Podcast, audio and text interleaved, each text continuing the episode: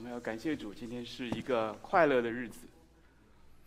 啊，今天有机会再跟弟兄姐妹来分享神的话语。啊，其实我在写下这个标题的时候，心里面是有一些担心的。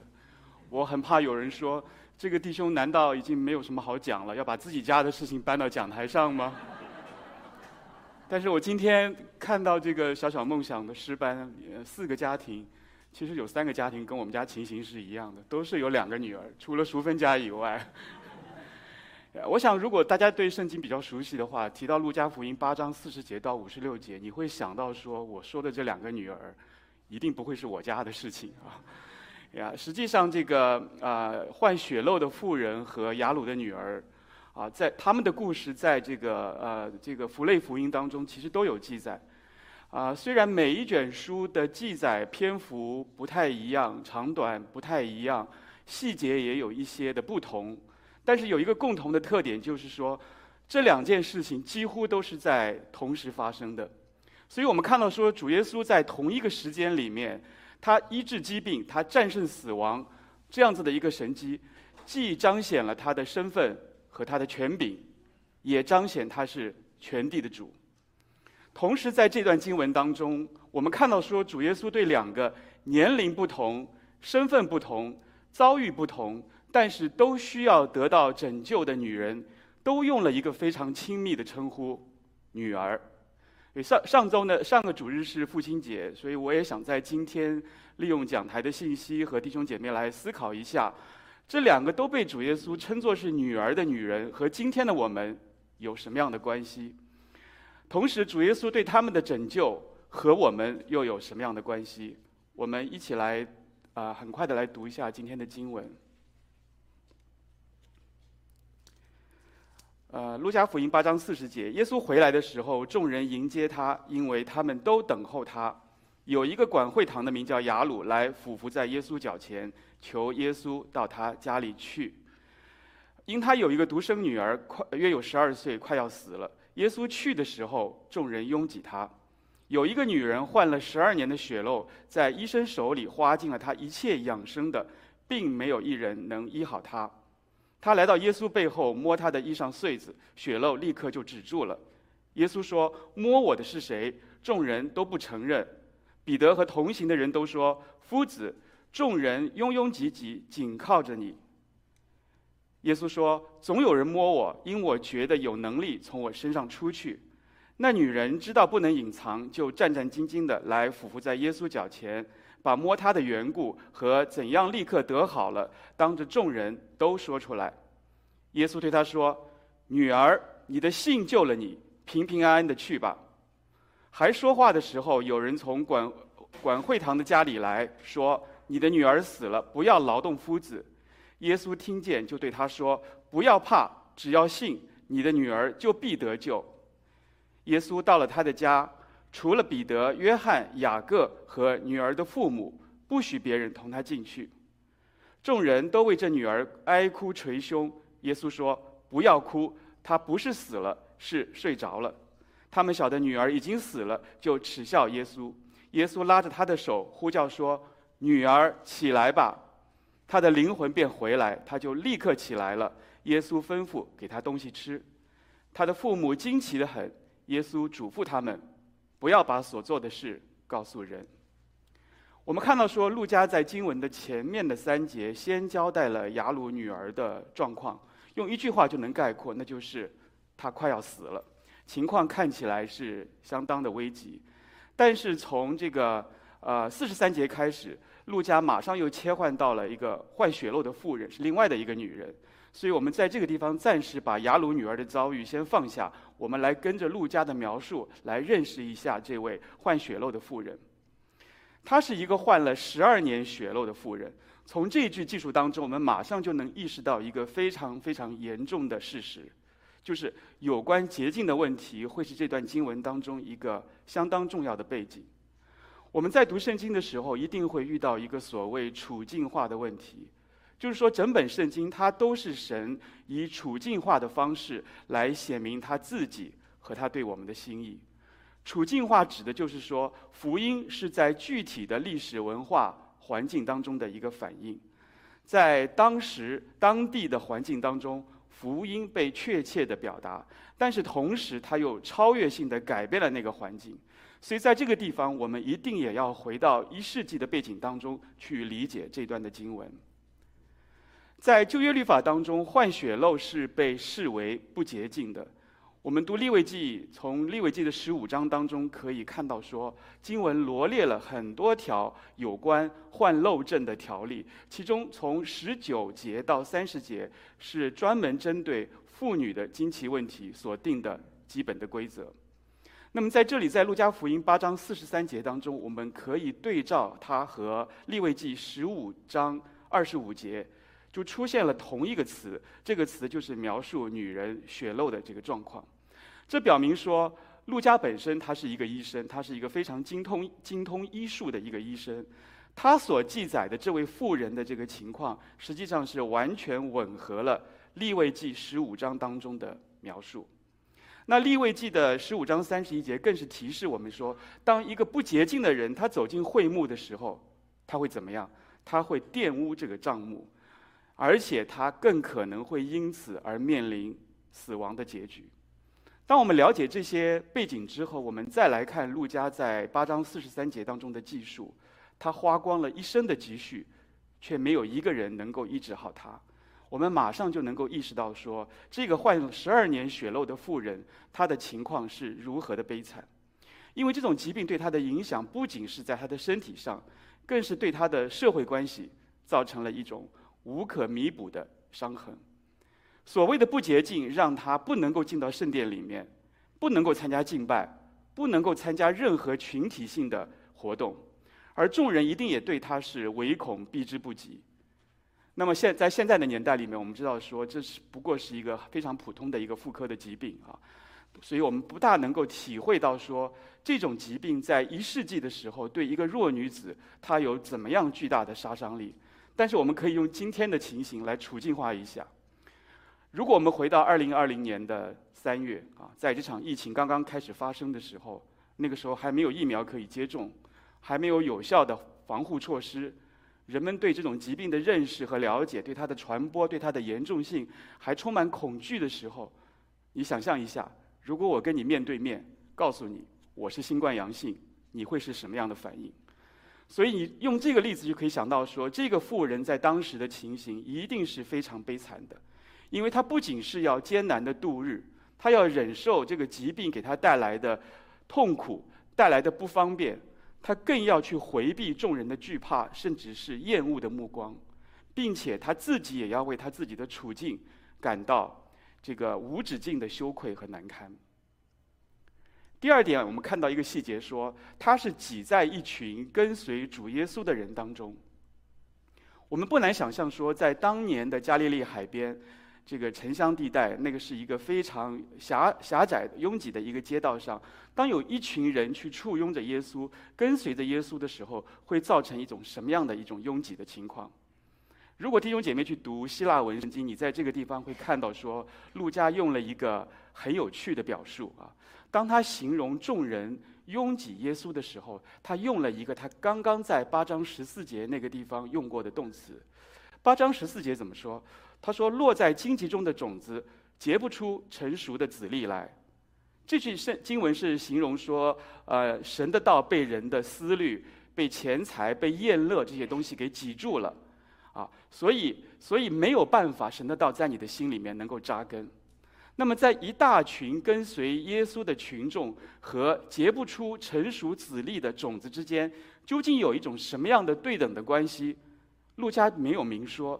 但是他用了同一个动词来形容这样子的拥挤，就给我们很很深的启启示啊。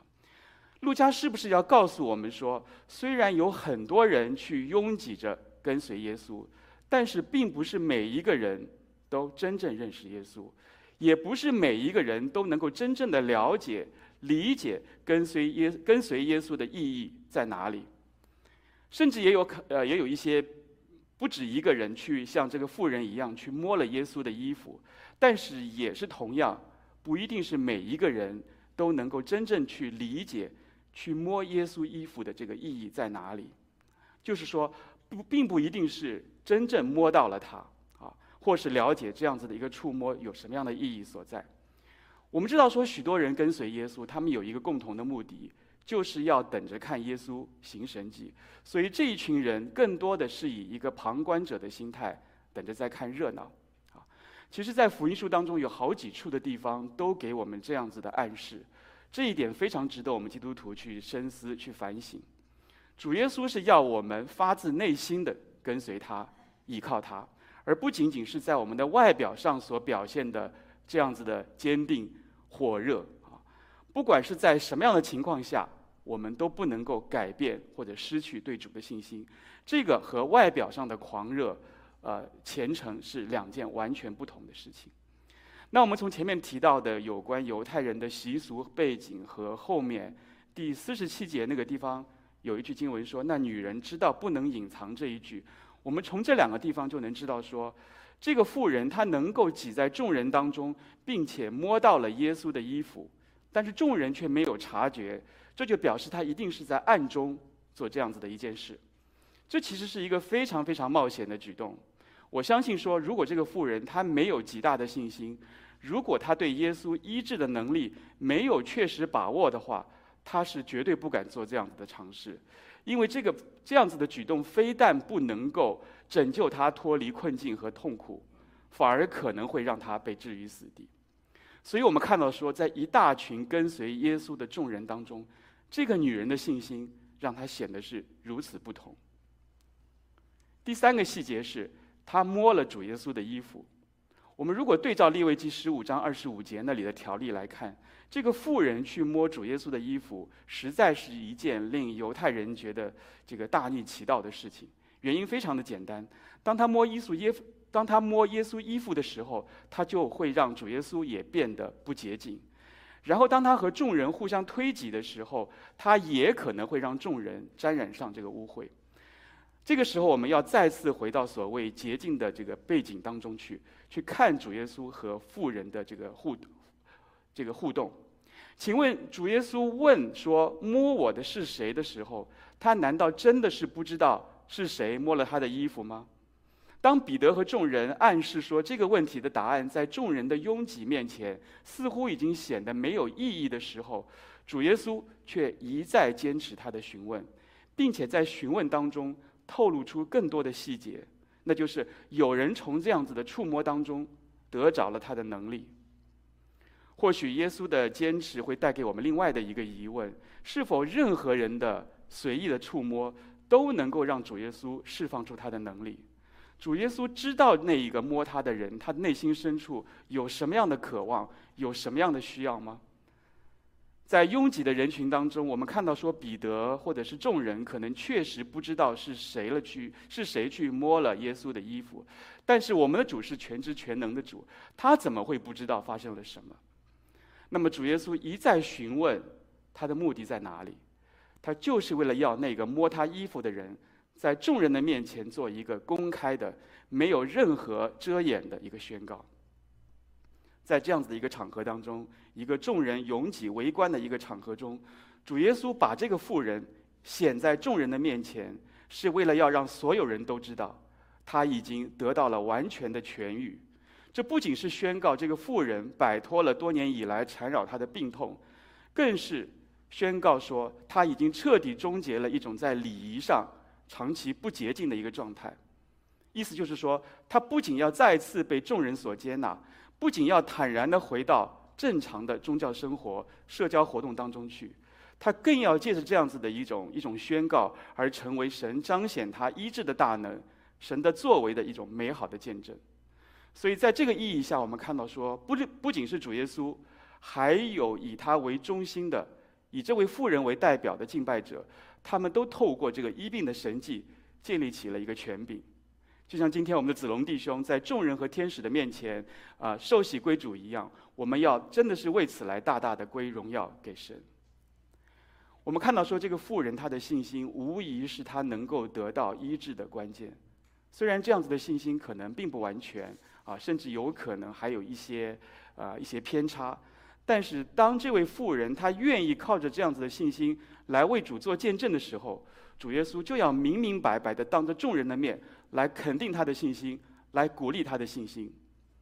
在主耶稣和他直接的对话当中，一开始就用了一个非常非常亲密的一个一种称谓“女儿”。主借着这样子的一种称谓，和这个妇人建立起了一种最亲密的关系。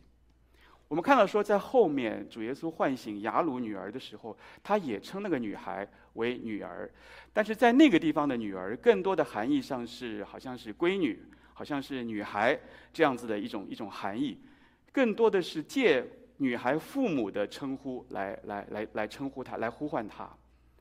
所以在这个地方，严格来说，福音书当中唯一一个被主耶稣如此称呼的女人，被主耶稣称作女儿的女人，就是这一位患血漏的妇人。如果我们用理性的思维来思考一下这件事情，我们会觉得说是很多的不合理啊。我们知道说主耶稣啊，他出来服侍的时候大概是三十出头的年纪，这个妇人患了十二年的血漏，假设说。这个妇人是在她刚刚进入生理成熟期的时候就开始患血漏，她这时候的年纪也起码是二十四五岁、二十五六岁的一个年纪了。一个三十岁出头的男人叫一个二十五六岁的女人为女儿，你觉得这合理吗？如果我们真的是要从这个这个教义上去做一个详尽的解释，可能会涉及到很多，包括啊神三位一体这样子的教义啊。在这个地方，其实我们不妨从一个比较简单直接的角度来思考。主耶稣称这个妇人为女儿，为的是要让她确信，虽然周围的人害怕她、歧视她，甚至伤害他，但是主怎么样？主是对他是完全的接纳。虽然这个妇人的过去充满了痛苦和不堪，但是从这一刻开始，主耶稣是全然肯定的、毫无条件的接纳他。就像说，不论我们自己的女儿做了什么样的事情，处在一个什么样的一个情况下，我们所有做父亲的都会无条件的接纳她一样。不仅如此，主耶稣更是要赐给这个妇人满满的平安。大家可能都知道 “shalom” 这个词啊，这个词是非常常见、常用的一个希伯来希伯来语的一个一个词汇，意思是平安。其实 “shalom” 的含义除了平安以外，还有更多的含义，包括像完整、平静，甚至是丰盛啊。如果我们将这个 “shalom” 所表现出来的形象想象成想象成是一种一种编织物的话，我们会看到说，在这样一种编织物当中，没有没有冲突。没有任何的这个不协调的地方，它充满了和谐、丰富和完整。我们可以想象说，如果这个妇人过去十二年她的人生是被撕裂的，这个时候主耶稣说她是完整的。如果说这个妇人过去十二年的生活当中经历了无数的缺憾，但是这个时候主耶稣说她是充满了，她是丰盛的，是没有任何遗憾的。如果说这个妇人过去十二年的心灵充满了各样的挣扎，但是这个时候主耶稣怎么样说？你的心里充满了平安。所以我们看到说，无论这个妇人在过去经历了什么样的一个光景，如今她就是靠着她单纯的信心，主耶稣所释放的能力，让一切都变得完整了，不再有任何的遗憾了。接下来我们来看一下这个这个这个雅鲁的女儿这个这一段的故事。我们跟着主耶稣回到雅鲁垂死的女儿那里。我们知道说，在主耶稣和这个患血漏的妇人对话之前，实际上他正是被众人簇拥着要去看望这个快要死掉的女孩。她有些什么样的情况呢？她的第一个特征是，她是管会堂的雅鲁的独生女儿，是一个十二岁的垂死的女孩。按照道理来说，他当时的情形应该是更加严重的啊，因为虽然这个患血漏的妇人多年以来饱受疾病的困扰，可是妇人患的是慢性病，已经十二年了，所以严重程度不可能是到一个垂死的一个地步。那么，为什么主耶稣会放下雅鲁垂死的女儿，先去解决血漏妇人的问题？这难道是主耶稣故意的单言吗？还是他没有意识到事情的轻重缓急？我们看到一个细节，说，知道雅鲁是怎么样？他是管会堂的啊。这个这个翻译的很像我们今天说 housekeeper。你的第一个反应是说，他是不是一个佣人，一个一个一个下等人的一个角色，被人使唤的一个角色？可是圣经里面管会堂并不是这样子。他是一个很可能是一个受人尊敬的啊，具有相当地位的一个犹太教的领袖。那么在犹太会堂里能够担当这样重任的人，他也极有可能是在他所生活的社区当中，啊，拥有相当重要的地位。啊，那么那么这样子的一个一个人物，我们看到说，在这段经文刚开始的地方，他的描述怎么说？他表现出一种态度，就是他俯伏，也就是跪在耶稣的脚前，恳求耶稣到他自己的家中去拯救他的女儿。他表现出的是一种非常谦卑的态度。这样子谦卑的态度，既可能是出于事态的紧急，啊，也是因为他对于主耶稣的医治已经有信心。只是我们知道说，雅鲁的信心也是一样要经过锤炼，需要坚固的。那么在去雅鲁家的路上，当主耶稣把他医治的焦点转移到另外一个可能社会地位远不如雅鲁，嗯，然后他的紧急程度又不如雅鲁女儿的妇人身上的时候，虽然圣经没有给我们描述，但是我们完全可以想象说，在主耶稣和妇人交谈的过程当中，雅鲁的心里应该是何等的焦急。他是一个深爱他女儿的父亲，在这一刻他所面对的考验却是如此的巨大。当听到家里来的人报告说你的女儿已经死去的这个这个消息之后，他一言不发。但是主耶稣既然吩咐他停止忧虑，便表示说他的心里一定是充满了失望。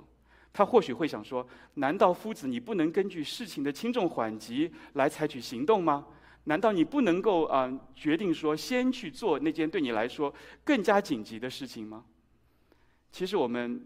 都是和雅鲁一样的人。我们永远都在期望我们的主耶稣按照我们的时间表来采取行动，但是万事都在主的手中，主的计划和安排可能会出乎我们的预料，却是他自己荣耀旨意的彰显。主耶稣是从不误事的神，他借着这样一个看上去似乎是被延误的安排，却大大的坚固了雅鲁的信心。他也告诫我们，只要信，就必得救。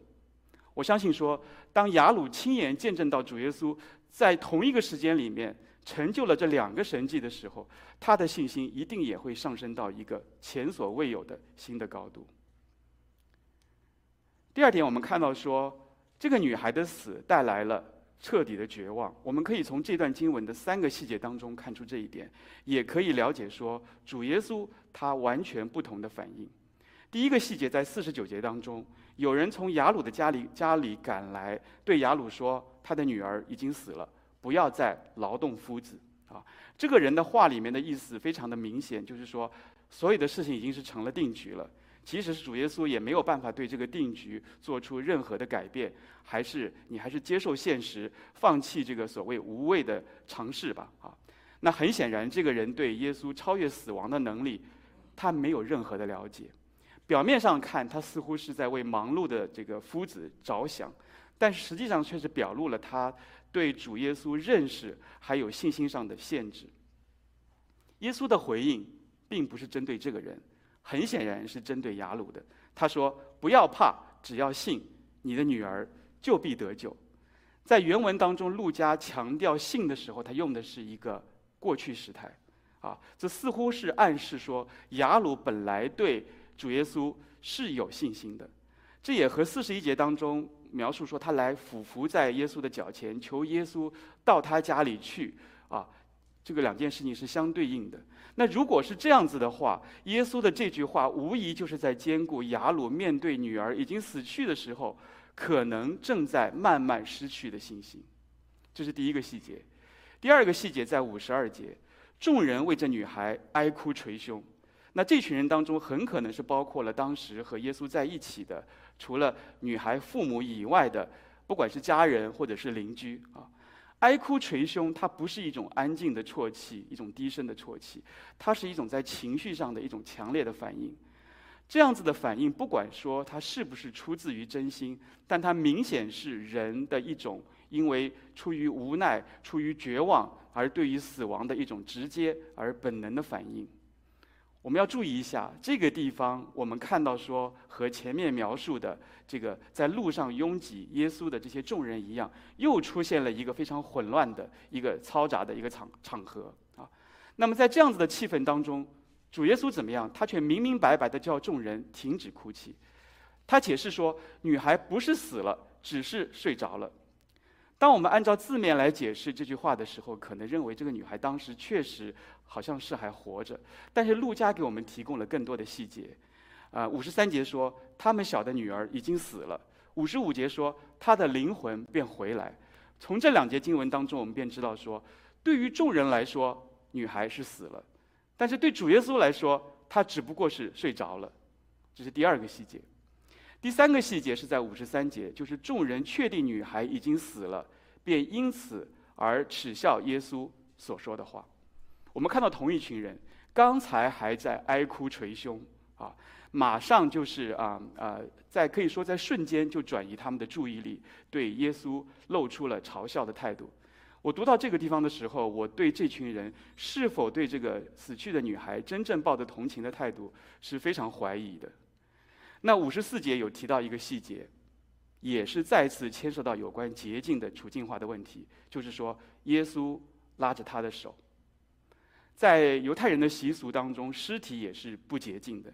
好像是在民数记那个地方有过一段非常详细的一个记载。所以耶稣拉这个女孩的手，意思就是说他自己也触碰了这个不洁净啊。然而耶稣的权柄显然是大大超越这些限制的。这个是我们要要很了解的一一点，还有一点就是说，马可福音当中记载这段经文的时候，他描述主呼唤女孩的时候，他直接用的是亚兰文啊，大力大古米，这个是马可福音当中的记载，我们就马上回想到说，马可可能是直接引用了女孩父母平常叫她起床的时候对她的那样子的呼唤，但是路加在这个地方他没有这么做。可是路加却用了一个更加亲密的称呼，他用主耶稣称女孩为女儿，而把救主和个人的关系做了一种更直接的引申。这个地方有一句经文，我们弟兄姐妹都非常的熟悉：不要怕，只要信。主耶稣把怕和信这两件事情作为他对我们告诫当中截然相反的对立面，确实是给我们莫大的启示。请问雅鲁怕什么？他无非是怕令人恐惧的死亡，虽然这样子的恐惧和第八章的前面部分有关这个格拉森人对鬼魔的恐惧可能并不相同，但是我们看到说，在主耶稣的面前，不论是死亡还是鬼魔，所有的一切都要服在他的权柄之下。惧怕是一个人在心理上失去支撑力的表现，一个人会因为害怕而信心动摇，会灰心丧丧胆。会被疑虑、会被猜忌所包围，所以主耶稣的这句非常熟悉的这个叮咛，就是在提醒我们：一个人怕了，他就没有信；信就是战胜，就是克服怕，就是这么简单。所以，当我们凭着信心把自己全然交托在主的手中的时候，他就是我们最大的、最有力的依靠，没有什么好让我们感到惧怕的。第三点。这个女孩的起死回生，其实也体现了啊，主耶稣在一些事情上有所限制的旨意。五十一节说，耶稣到了雅鲁的家里后，除了彼得、约翰、雅各和女孩的父母，他不许别人同他进去。五十六节又说，虽然女孩的父母万分惊奇，但是主耶稣却不要他们将所行的事张扬出去。主耶稣其实常常在提醒别人不要去议论、去传播他所行的那些神迹奇事。因为他并不是犹太人所误解的那一位地上的弥赛亚，他也不愿意人们因为因为对他的误解而产生这种错误的狂热情绪。主耶稣来到世上的目的是为了要解决全人类罪的问题，他是为了要让神的国度在地上能够彰显。所以他的教导和启示给我们很深的一个提醒。虽然这样子的教导和启示不是当时的一般人能够理解、能够接受的。路加福音当中的一个重点啊，在这段经文里面有非常好的体体现，那就是妇女在主耶稣侍奉当中的角色。一般我们都知道说，主耶稣在地上的时候啊，他所生活的巴勒斯坦地区，在那个地方，妇女的社会地位和人格形象是非常低下的，是一种附属的陪衬的角色，他们没有男人所拥有的地位和尊严。所以，主耶稣对待女性的态度便成为一个非常非常大的一个例外。妇女不仅是基督服侍的对象，更是与他一同侍奉的同工。主耶稣所给予妇女的尊严，可能是在巴勒斯坦的任何一位拉比都没有办法能够表现的，都不曾够表现过的。其他的福音书当中也记载了一些，呃呃，一些妇女如何跟随主耶稣，主耶稣如何对待这些跟随他的妇女。但是路加福音在这一点上确实非常的强调，特别的强调啊。我在这里边就是啊。啊，列举了几个例子，因为时间的关系就不一一重复，大家可以去对照经文，有兴趣的话可以去，去去特别的看一下啊。那我想特别提到一点，就是在第八章今天我们看的这节经文的前面三节，其实路加特别强调了一群女性门徒的群像，在主耶稣前往加利利各城乡布道的过程当中，这些女性其实担负了相当重要的积极的责任。所以我们在座的姐妹们，我们千万不要呃轻看我们自己的位分啊，不要轻看主耶稣对我们的托付。因然后，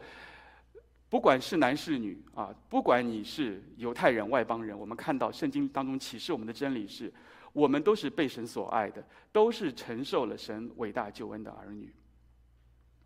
在今天我们所读的这段经文当中，这两位都被主耶稣唤作女儿的人物，其实也是这样子的代表。这是福音书当中唯一的一次把两个神迹交织在一起的描述。我们看到说，主耶稣主耶稣几乎是在同时医治了其中一个的疾病，然后又让另外的一个从死亡当中复活。我们看到说，主耶稣他的绝对的权柄和他的信实，再次在这位两两位女性的身上得到了彰显。所以这两个女性，这两个女儿，也在圣经当中留下了她们非常独特的地位。虽然主耶稣的事工主要是针对人群，但他又也总是能够全神贯注地关注到个人，并且会根据个人不同的需要、特点来服侍他们。像上一次我跟大家分享的，主耶稣在登山宝训这个之后，继续教导众人要做光做盐这样子的一种生活原则，可以看作是他对一大群人一种整体的服侍。那么今天的这段经文，我们看到说。他同样服侍个人不同的需要，啊，我们看到说前面的一个神迹是在没有人察觉的情况下成就的，可是主耶稣却坚持要把这样子的一个神迹公开，因为主知道说这位患血漏的妇人，她多年以来蒙 蒙受的遭遇是如何，当她凭着信心去触摸了耶稣的衣服而得着医治的能力之后，主耶稣要鼓励她在众人的面前把自己的遭遇说出来。这是他在上帝的面前啊，在众人的面前，在他的生命当中，把他所所所经历的恩典，所经历的这样子的一个一个奇迹，做一个公开的一个见证，是一个众人面前的宣告。他从那一刻开始，他就是一个新造的人。不仅他的健康得到得到复原，他不再被歧视，他不再被隔绝，他对主的信心也是上升到了一个新的高度。那么后一个神迹，我们看到说，在发生的时候，其实雅鲁的女儿已死，已经是一个人所共知的一个既成的事实。可是主耶稣对这件事情却有那么多的限制，他不要让太多人目睹这个女孩起死回生的过程，他也不要让女孩的父母去到处的宣扬。啊，那我们前面提到说，主耶稣是不想让众人对他服侍的焦点啊有产生模糊。我想他也是出于一个对十二岁女孩的一个顾念，因为主已经赐给这个女孩一个全新的生命，赐给她一个全新的开始。过去发生什么样的事情都不重要了，都不再被纪念了，也不需要再被人提起。在神的眼中，我们每一个人都是独特的、有价值的。我们每一个人所经历的这位救救主的恩典，真的都能告诉我们说，他是一位全地的主，是我们每一个人的主。那今天讲到这个两个女儿啊，我也就是举一个小小的例子，我拿我自己的两个女儿来做一个小小的例子，来告诉大家说，虽然是同样是同一个父母生的，她们有如何的不同。我的大女儿从小就是一个非常心思非常单纯的一个孩子，你跟她说什么她都相信啊，她从来不会有任何的怀疑。可是小女儿却不是这样子啊，我们可以说，她从小长大的过程是一个父母跟她不断斗智的过程。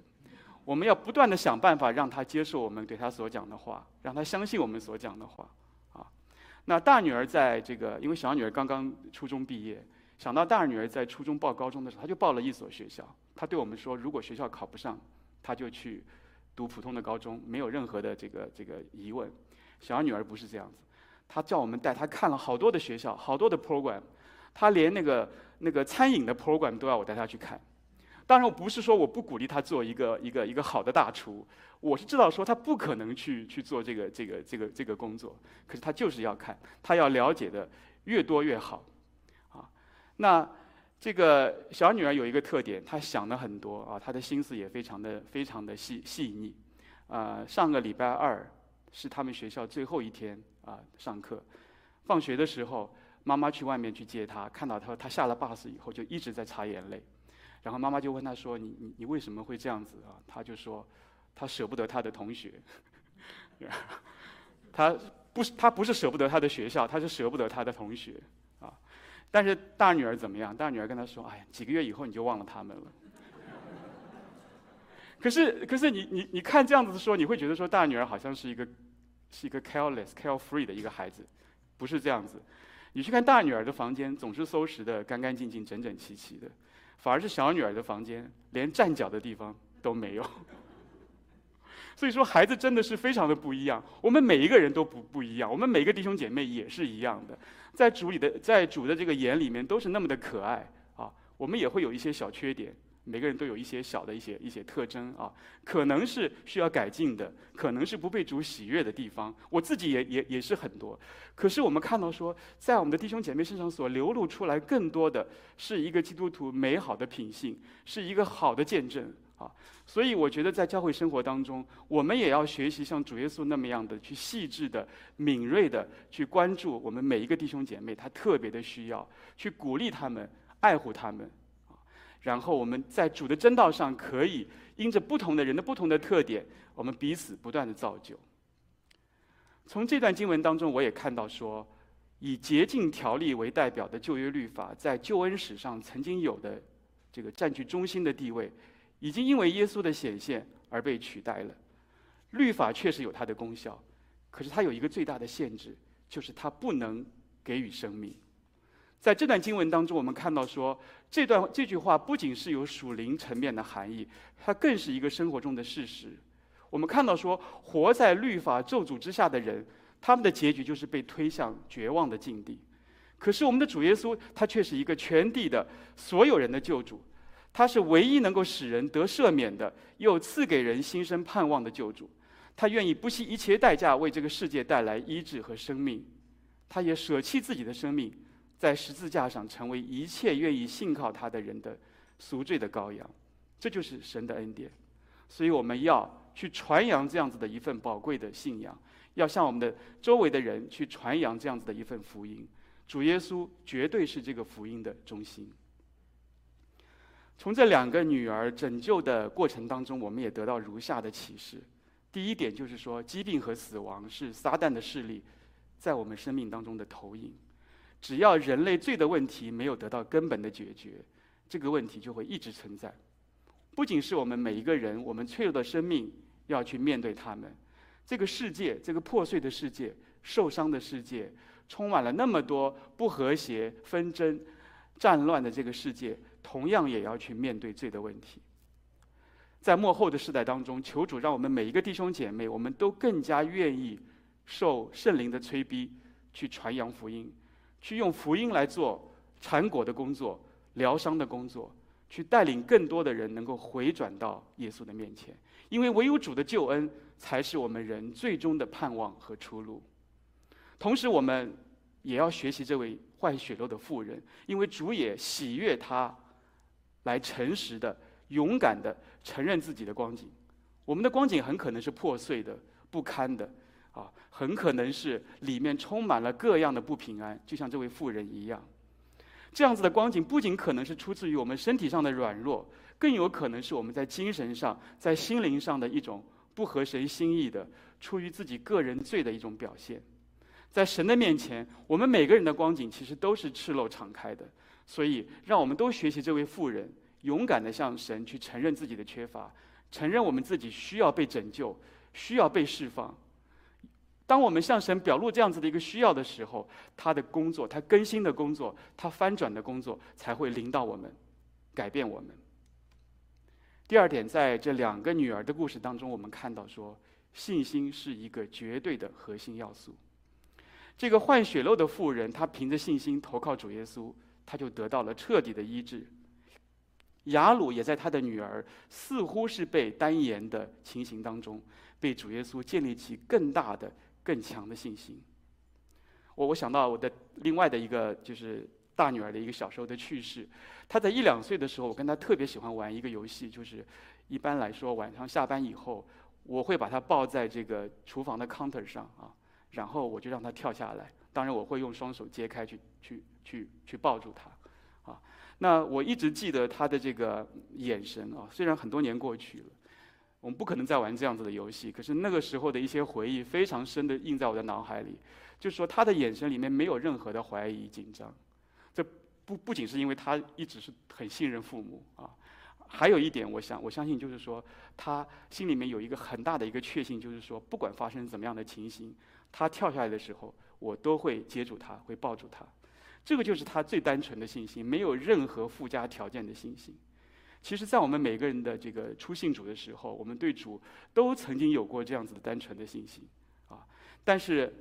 在我们成长的过程当中啊，在我们更多经历神，啊，在更多的就是在我们的生活当中去过一个基督徒的生活的时候，我们的信心却可能因为我们的环境各样的因素，一点一点的失去了。我们可能又开始学习用还没有信主的时候那种所谓的理性的思维去判断、去去去权衡一些事情，啊，那么一旦当这样子的私心杂念进到我们脑中的时候，我们的信心也就变得不再单纯。大家想一想。我们对主的信心是不是也经历过类似这样子的一个过程？基督徒一生所走的道路就是信心的道路，所以我们要深信不疑。不管是在什么样的光景当中，主的双臂永远都是张开着，在拖着我们，在支撑着我们。愿我们都能够真实、深刻、全然的信靠主，跟随我们的主，相信他也喜悦我们这样子的信靠和跟随。不要怕，只要信。这句话当时在我慕道，在我决定要不要受洗的时候，给我很大的鼓励。所以今天如果在座还有慕道的朋友，不管是线上的还是现场的，我都用这句经文来鼓励你：不要怕，只要信。啊，当你信了以后，当你迈出信心的步伐以后，你就会看到说，主耶稣满满的恩典、丰盛的恩典在那边迎接着我们。最后一点，基督才是福音和信仰的真正的核心。我们一切外在的行为、个人的努力啊，都无法取代，甚至完全不能和主耶稣自己相比拟。罗马书第八章那边说：“圣灵和我们的心同证，我们是神的儿女。”既是儿女，便是后嗣，就是神的后嗣，和基督同作后嗣。你看，神永远把我们视为他宝贵的儿女。可是很可惜的是，不是每一位基督徒都能够真正认识他。也并不是每一位基督徒都十分的明白，非常的明白，并且享受我们和他之间所应该有的那样子的一种亲密的关系。如果在座有弟兄姐妹参加每周每周三的这个教会的祷告会啊，如果有秒力执事在，如果秒力执事开口祷告，他的第一句话一定是：“亲爱的主，谢谢你赐给我们做你儿女的名分。”你如果不信，下周三你来参加祷告会。每一次都是这样子的一句话。他讲第一次、第二次的时候，我没有太在意。可是他每一次重复的时候，一再重复的时候，我觉得说，我们的姐妹就是用这句话来提醒我，来告诫我。我我有的时候也会想说，啊，有一天当我见主面的时候，我我做了三年的将近三年的长老，我这个长老的名分会不会被主所认可？我非常的怀疑。但是我是他儿女这样子的名分，我绝对没有任何的怀疑，我是非常非常笃定的，呀，所以我也想用这个来和弟兄姐妹们来分享，身为神的儿女，这个名分是一定被主会被主所喜悦的，因为没有任何的东西可以取代他，可以夺走他。所以也鼓励弟兄姐妹们，让我们看重这样子的一个名分，确信这样子的一个名分，真正的和爱我们的主建立起一种我属他。他也是属我这样子的一种关系，因为唯有这样子的关系被建立起来以后，我们才会更加愿意委身来服侍他，来信靠他，服侍我们的教会，服侍我们的弟兄姐妹们。才会在不管面对任何光景的时候，我们都能够愿意尊主为大，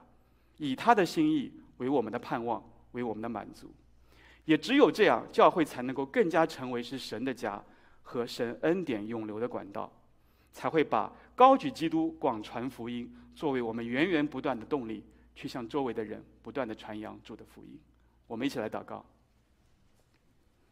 亲爱的主耶稣，谢谢你赐给我们做你儿女的名分，这样子的名分是何等的宝贵。主，我们也真的是谢谢你啊，不断的加强我们的信心，坚固我们的信心。主，真的是求你。啊，真的是在未来的道路上，不仅是带领我们众人，也带领我们的教会，